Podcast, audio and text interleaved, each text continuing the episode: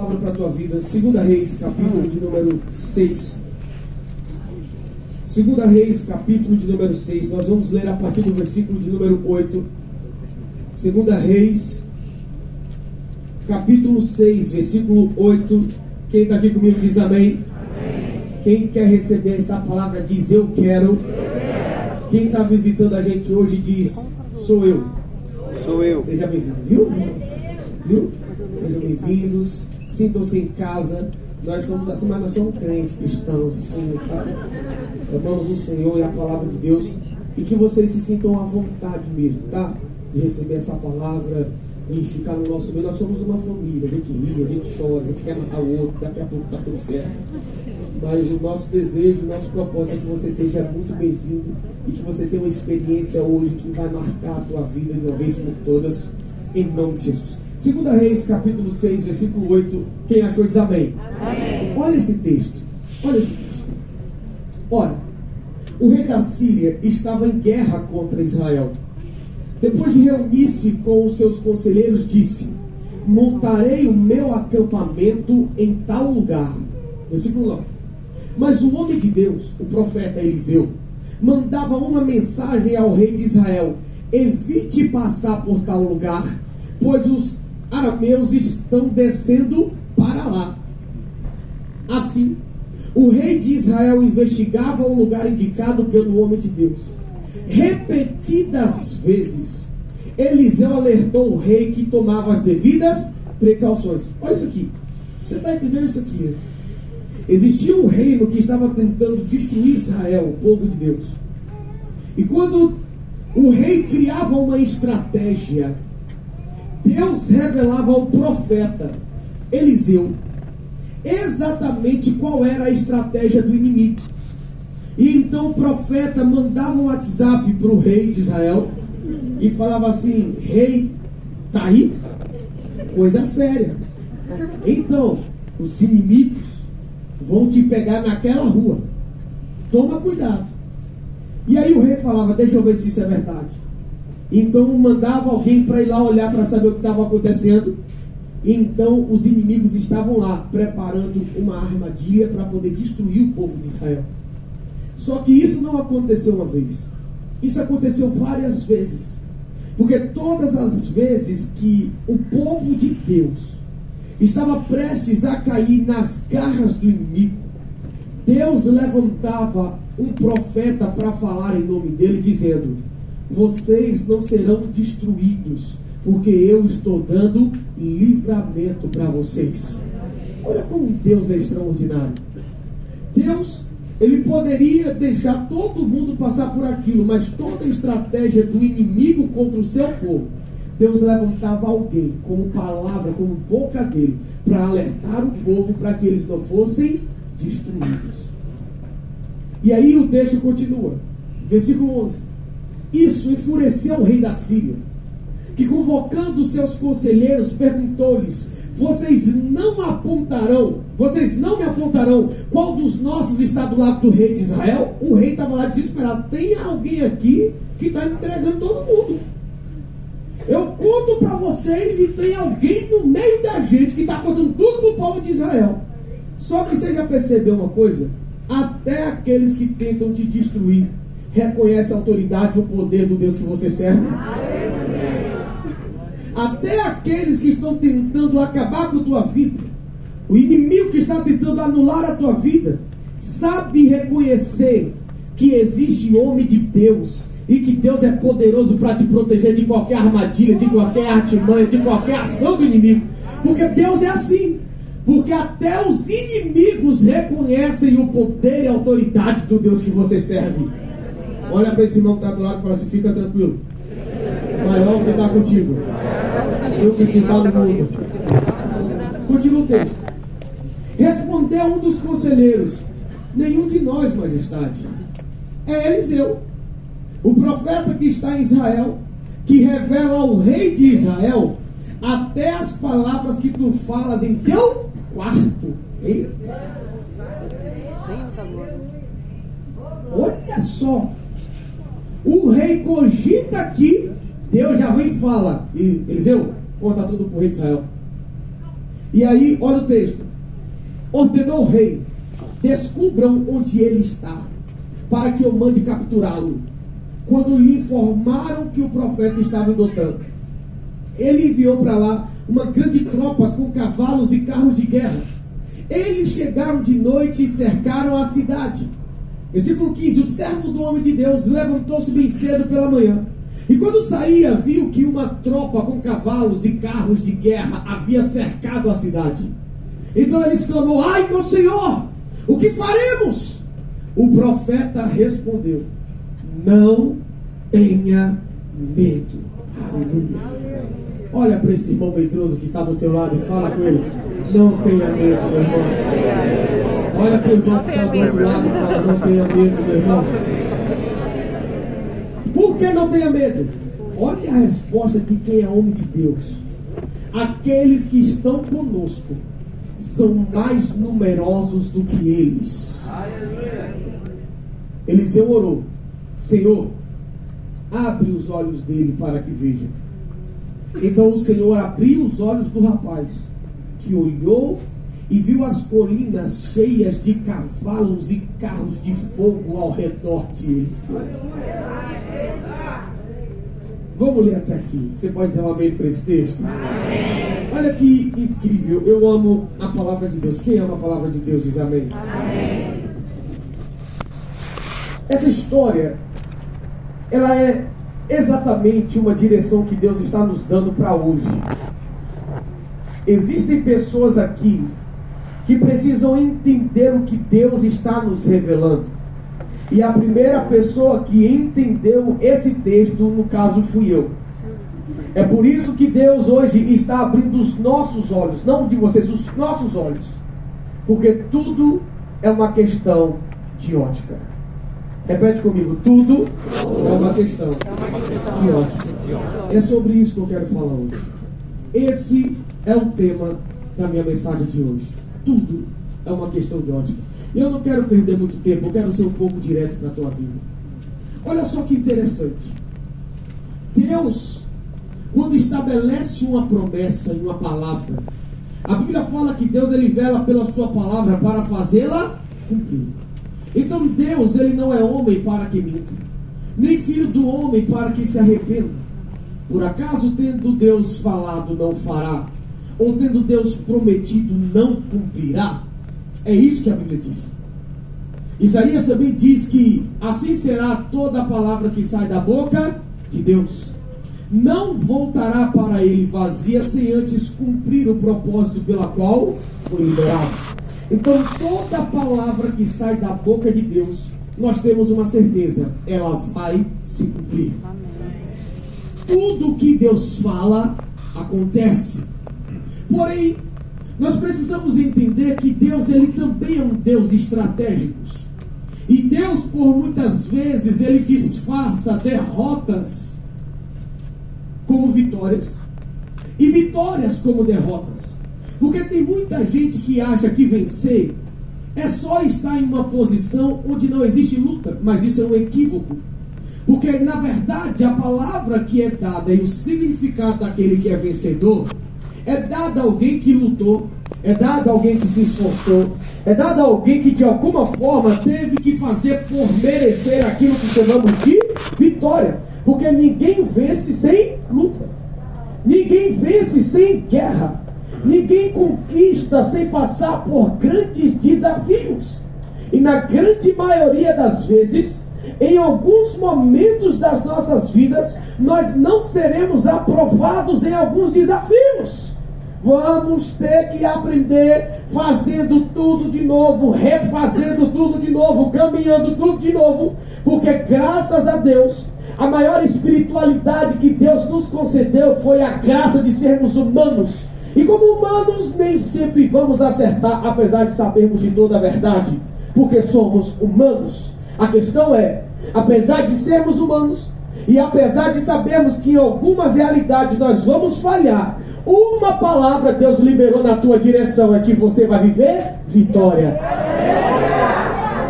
Então isso não sou eu quem está dizendo, quem está dizendo isso é o próprio Deus. Apesar de que os cenários que estão diante de você hoje sejam cenários que comprovam que você vai perder. Apesar que os cenários que estão diante da tua vida hoje são cenários que estão chancelando a tua derrota, o teu fim, a tua falência. Mas graças a Deus, que quando nós falamos a respeito do nosso Deus e de realidades espirituais, não são as realidades ao nosso redor que precisaram mudar, mas a forma como nós estamos olhando para o que está acontecendo, sim, precisa mudar. Porque se eu olho para a Bíblia, eu preciso entender que o meu olhar para a palavra precisa ser um olhar espiritual. Repete comigo, espiritual. Nós vivemos um tempo em Deus em que as pessoas condenam os outros que dizem assim: gente, vamos discernir no espírito, vamos entender espiritualmente o que está acontecendo. Cuidado, isso aqui pode ser uma grande porta para uma queda. Cuidado, isso aqui pode ser uma grande porta para que você se destrua. E as pessoas falam, nossa, como você é pessimista. Não, eu estou te passando uma visão espiritual, porque hoje o que pode parecer nada a ver, pode ser um caminho que vai te levar à destruição. Por exemplo, as pessoas durante anos falaram dentro da igreja: cuidado com o pecado, cuidado com o pecado. Só que a Bíblia nunca nos mandou tomar cuidado com o pecado. A Bíblia nunca nos mandou fugir do pecado. Me mostra um texto na Bíblia que a Bíblia fala assim: fuja do pecado. Não existe. Porque Deus sabe que quando a gente chega no pecado já deu ruim. É por isso que a Bíblia fala que nós precisamos fugir da aparência do mal. Deus não nos manda fugir do pecado, Deus nos manda fugir da aparência do mal. É diferente. É você fugir daquilo que você vai perceber que pode ser um ambiente de destruição. Porque se você chegar no ambiente da destruição, provavelmente você não vai resistir ao pecado. Então Deus ele é muito estratégico. Deus ele não está dizendo cuidado com o pecado, não, cuidado com os ambientes, cuidado com o que você está fazendo, cuidado com esses detalhes. Porque a Bíblia manda nós ficarmos ligados e conectados espiritualmente. Porque a Bíblia fala que tudo me é lícito, mas nem tudo me convém. Fala assim comigo, tudo me é lícito, mas nem tudo me convém. Isso quer dizer que você tem sim liberdade para você fazer o que você quer, mas se você é espiritual, nem tudo que você pode, você deve. Se você é espiritual, ainda que não seja pecado, você sabe que é um ambiente que você não precisa estar. Você sabe que é uma postura que você não precisa tomar. Porque hoje em dia o que está destruindo a igreja como um todo não é o pecado. O que está destruindo a igreja é o que é lícito. Porque nós falamos, não, assistir uma série, assistir, ver filme, assistir séries na Netflix, não tem problema nenhum, não é pecado, eu sei que não é. O problema é que tu não aguenta sentar e assistir um episódio por dia porque tu é desequilibrado. Tem que assistir 10, e o tempo de orar não tem, o tempo de ler a Bíblia não tem, o tempo de buscar o Senhor não tem, mas a madrugada para ver que você mais alimenta é o que vai dominar você. Se você alimenta a tua alma, alimenta a tua carne, não alimenta o teu espírito, você acha que você vai viver a vontade de Deus? Fica tranquilo, a queda está logo ali te esperando.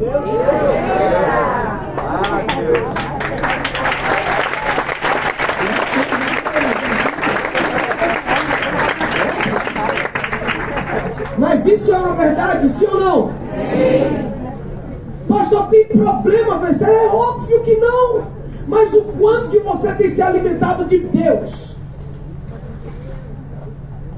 Então você vai começar a mergulhar em um ambiente onde as coisas são lícitas.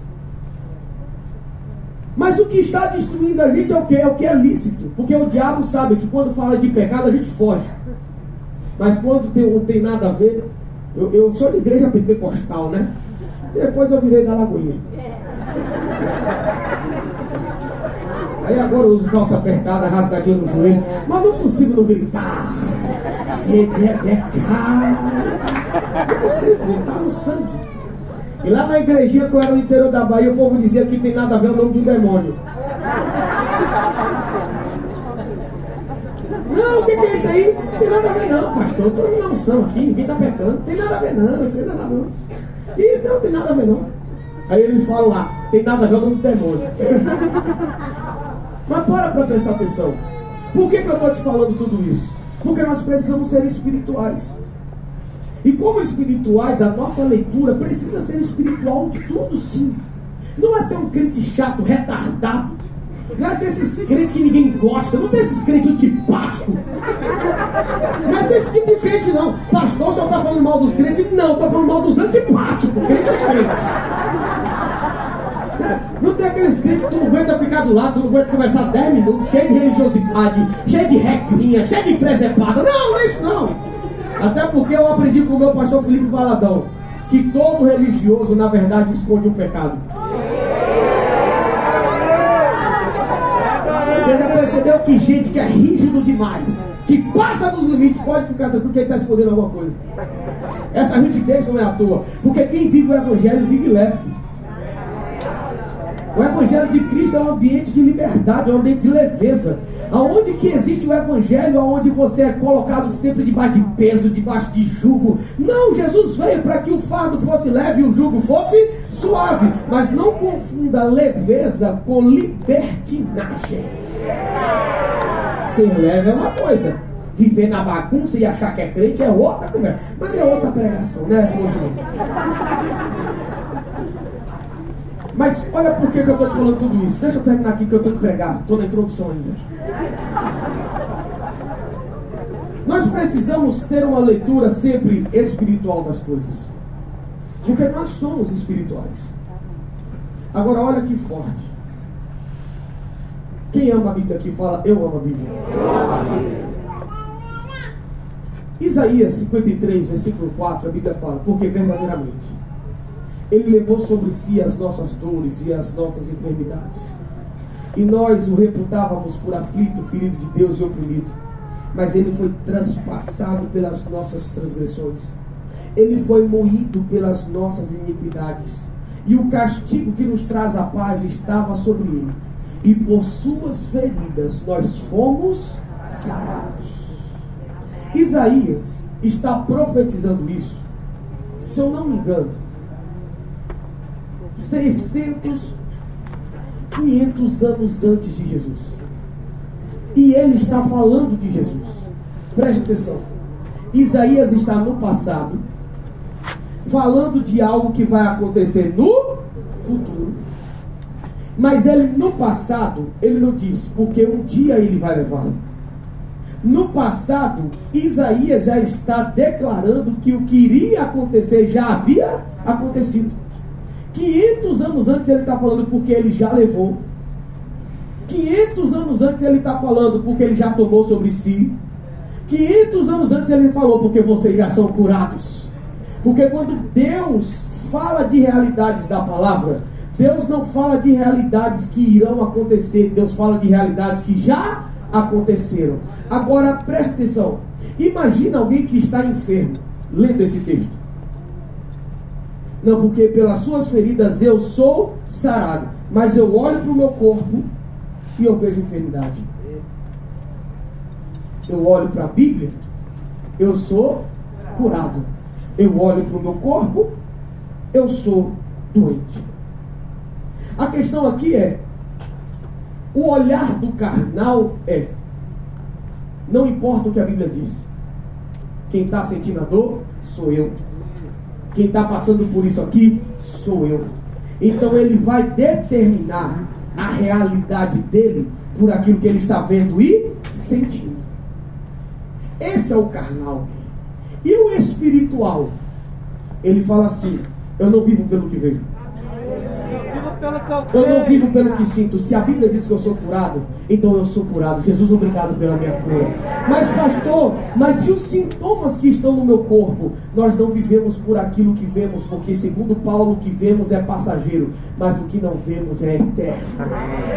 Eu não vivo baseado em realidades que os meus olhos podem contemplar, eu vivo baseado em realidades que a minha fé é capaz de segurar. Então, se eu olho para o meu corpo, ainda que eu veja enfermidade, ainda que eu veja sintoma, ainda que eu veja alguma coisa, mas quando eu olho para a Bíblia, eu não sou o que eu penso a meu respeito, eu não sou o que eu sinto no meu corpo, eu sou o que Deus fala na Sua palavra a meu respeito, porque essa é a ótica de quem é espiritual, e como espirituais, nós não anulamos a realidade, porém, não respeitamos a realidade, porque toda realidade pode ser transformada pelo poder da palavra.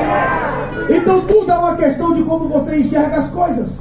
Tudo é uma questão de ótica. Tudo é uma questão se você é carnal ou se você é espiritual. Se você acredita no que o médico está te dizendo, e eu não estou te mandando desprezar isso. Mas se você acredita no que a palavra diz ao teu respeito, se a Bíblia diz que você é curado, comece a mergulhar nessa realidade e desfrutar de cura. Ah, pastor, e se eu precisar fazer uma cirurgia, não se esqueça que médicos, remédios, tudo isso são instrumentos da parte de Deus para auxiliar uma recuperação e até mesmo um processo mais acelerado na tua vida. Eu creio no Deus que pode te curar sem o médico nunca ter tocado em você. Como eu creio que Deus pode usar as mãos um médico cheio da unção para restaurar a tua saúde, para mudar a tua vida. Não importa o meio que Deus vai usar, mas a cura não é algo que você precisa. A cura é sua realidade.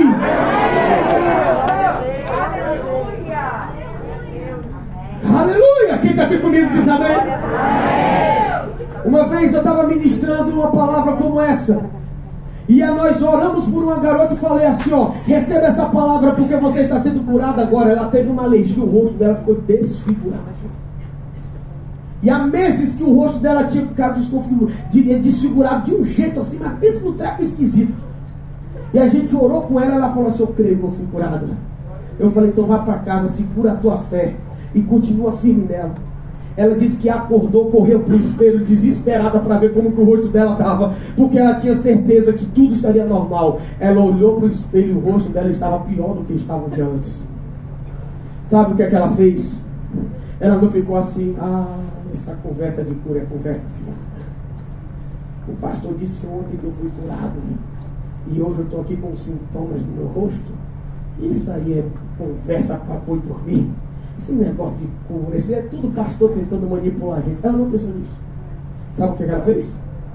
Ela olhou para o espelho e falou assim: ó, Satanás, você acha que você vai me enganar? Você acha que eu vou abrir mão do que eu recebi ontem só por causa desse sintoma? O meu rosto pode ficar assim até o dia em que a cura vai se manifestar por completa, porque eu sou curado. Aquela mulher olhou para o espelho, foi trabalhar, foi viver o dia dela. No outro dia ela dormiu, acordou. O rosto dela estava perfeito. Por quê? Porque ela não se moveu por aquilo que viu. Ela se moveu por aquilo que ela acreditou. Por que, que eu estou te falando tudo isso? Porque o texto que nós lemos vai nos mostrar uma única situação com duas visões diferentes. O profeta está com o moço do seu lado. Os inimigos indignados porque ele se levantou como resposta para uma nação inteira. Ou você acha que porque você decidiu viver um novo tempo, o inferno está feliz com a tua vida? Ou você acha porque você se disponibilizou para recomeçar que está tudo lindo para você, irmão? O inimigo está doido porque ele já descobriu que te perdeu e não tem mais o que fazer. Mas eu não vim aqui para te colocar medo, eu só vim aqui para te falar, continua, porque é maior que está com você do que qualquer outra coisa. Olha o que o profeta disse, vai aplaudir? Deixa eu ver, eu vou aqui, eu vou agora. Deixa eu ver, eu vou Faz um filho emocionante aí. Os irmãos choraram. Dos Franco, dos mantos. Ai, Jesus. Ele está aqui hoje. Agora, para a brincadeira aqui, deixa eu pregar sério. Olha que interessante. O inimigo ele sabe como tentar te parar. E ele sabe exatamente qual é a tua fraqueza. Só que ele não sabe que a maior força que você tem é a tua fraqueza. Porque a tua fraqueza é a maior arma de dependência que você tem a Deus. É por isso que Paulo fala: se você é fraco, então afirme que você é forte. Diga ao fraco: eu sou. Por que digo fraco que eu sou forte? Porque aqueles que se acham fortes jamais vão se colocar no lugar de dependência. Mas aquele que reconhece fraquezas sabe que é, descer, que é de, totalmente dependente de Deus para poder viver algo naquela área. Eu sei que a religião diz que a tua fraqueza é a tua derrota, o evangelho diz que é a tua força. Mas aqui, o profeta está lá diante de tudo aquilo. O profeta está diante daquele cenário. Os inimigos falaram a ele que fala por Deus, então nós vamos acabar com a raça dele. Se é ele que tem dado as direções para aquele povo de ser destruído, se é ele que tem dado a direção para aquele povo, para aquela nação não ser destruída, então nós temos que pegar ele. Vamos anular a vida dele. Vamos prendê-lo, que eu preciso saber se agora Israel será livre por Deus das nossas armadilhas. E então, o povo descobre onde o profeta estava. Os sírios cercam toda a cidade. O moço do profeta se levanta. E quando ele chega na parte de fora da casa, ele vê o exército dos sírios todo em volta da sua casa. A leitura daquele homem é simples. Eu sou profeta.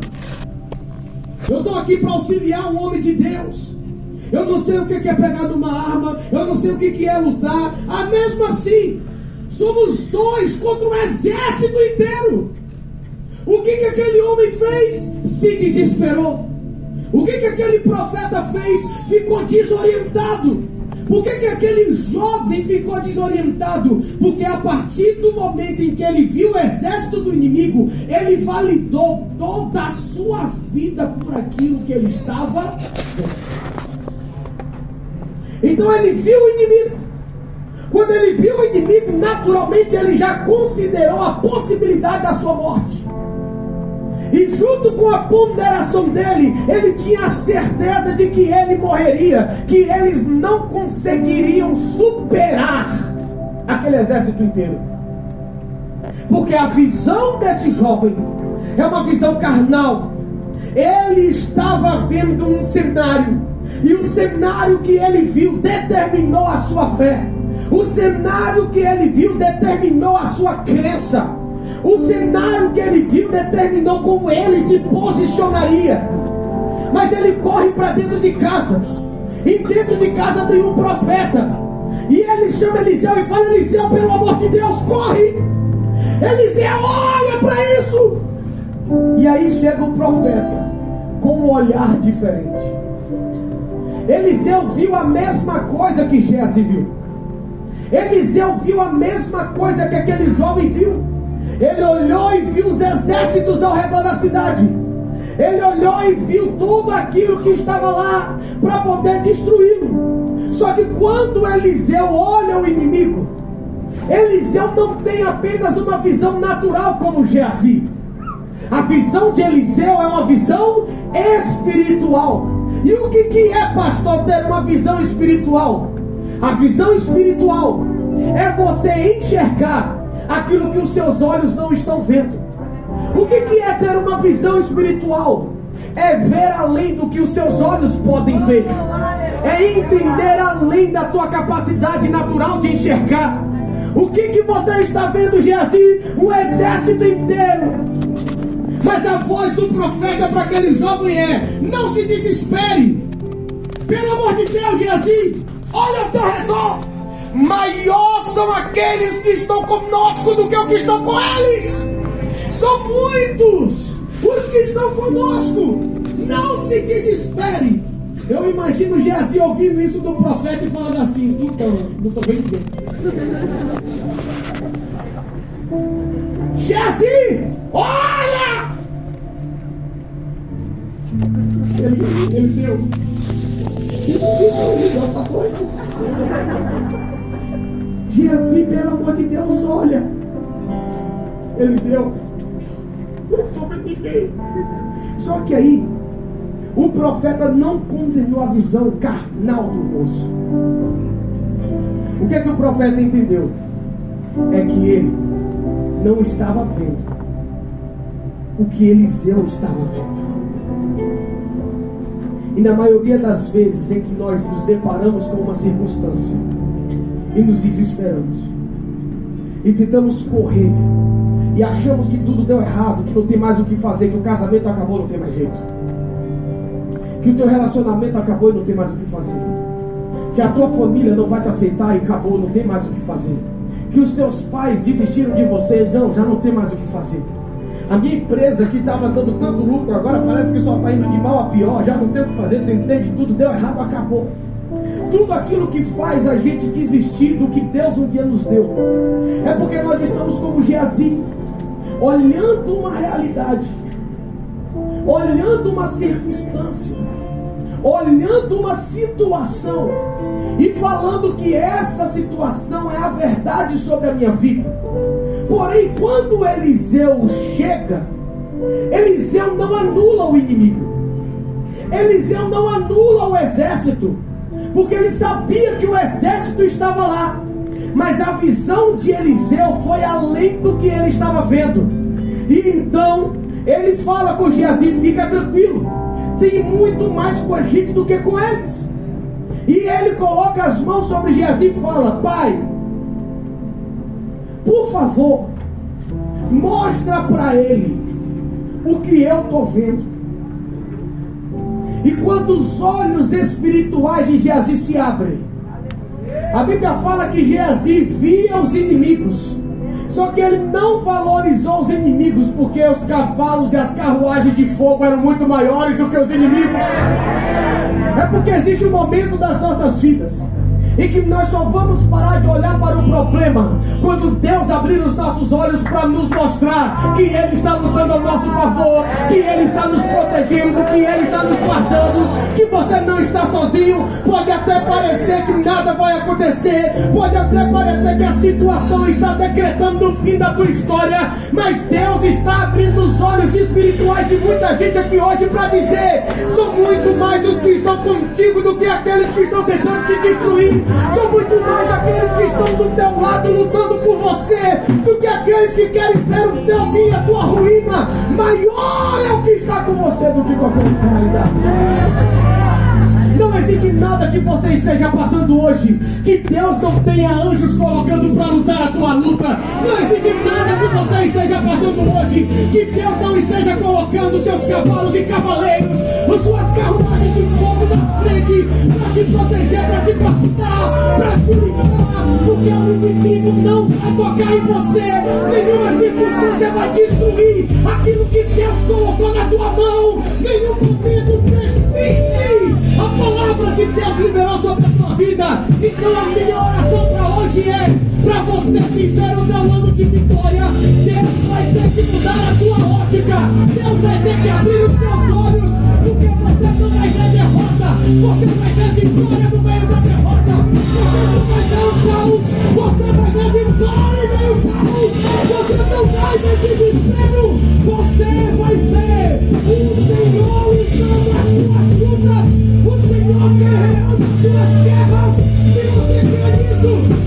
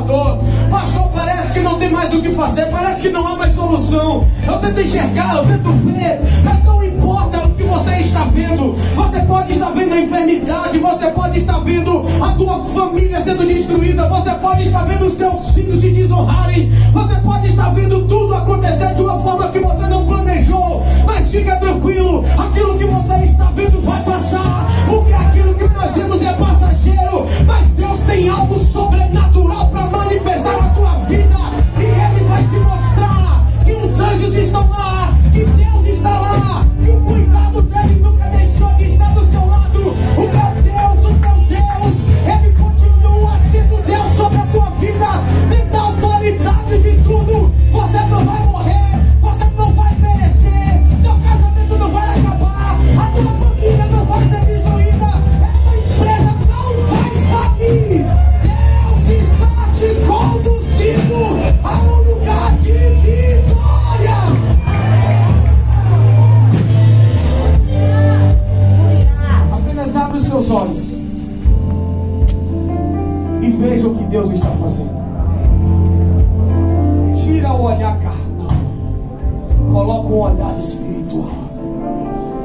Você vai ver o que você nunca viu. Mas Deus te trouxe aqui hoje para isso. Existem pessoas que estão aqui que precisavam ouvir essa palavra. Todo mundo te chama de pessimista. Todo mundo diz que você só fala o que não presta. Mas Deus está mudando, não é a tua boca, é o teu olhar. Você vai começar a ver coisas que Deus está fazendo. Você vai começar a enxergar por uma ótica que você ainda não havia entendido. Você vai começar a definir tudo o que está acontecendo ao teu redor com o olhar de Deus. Às vezes aquela confusão foi necessária para você sair de onde você deveria sair. Às vezes essa situação só aconteceu para você se afastar de quem você deveria se afastar. Às vezes tudo isso está acontecendo para que Deus abrisse os teus olhos para você enxergar quem é quem, o que está acontecendo de verdade. Então não é hora de sofrer, não é hora de ficar cabisbaixo, não é hora de desistir da vida. É hora de olhar e perceber que os anjos, que o próprio Deus estava cuidando de tudo, que Deus está cuidando para você entrar no novo tempo, numa nova jornada. Como assim você vai viver coisas maiores, continuando tendo o mesmo padrão de vida? Não! Quem quer viver coisas maiores precisam tomar novas atitudes. Quem quer pisar em novos lugares precisam mudar a forma de agir. Então Deus está te dando um empurrãozinho. Essa derrota que você está vendo está disfarçada, porque na verdade é a vitória que você precisa. Você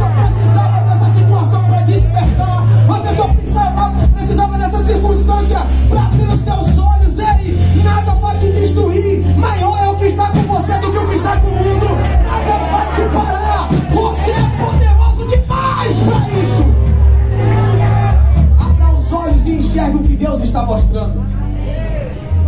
Porque Deus está mostrando exército para você vencer. O que Deus está falando é fique posicionado. Não tenha medo das afrontas.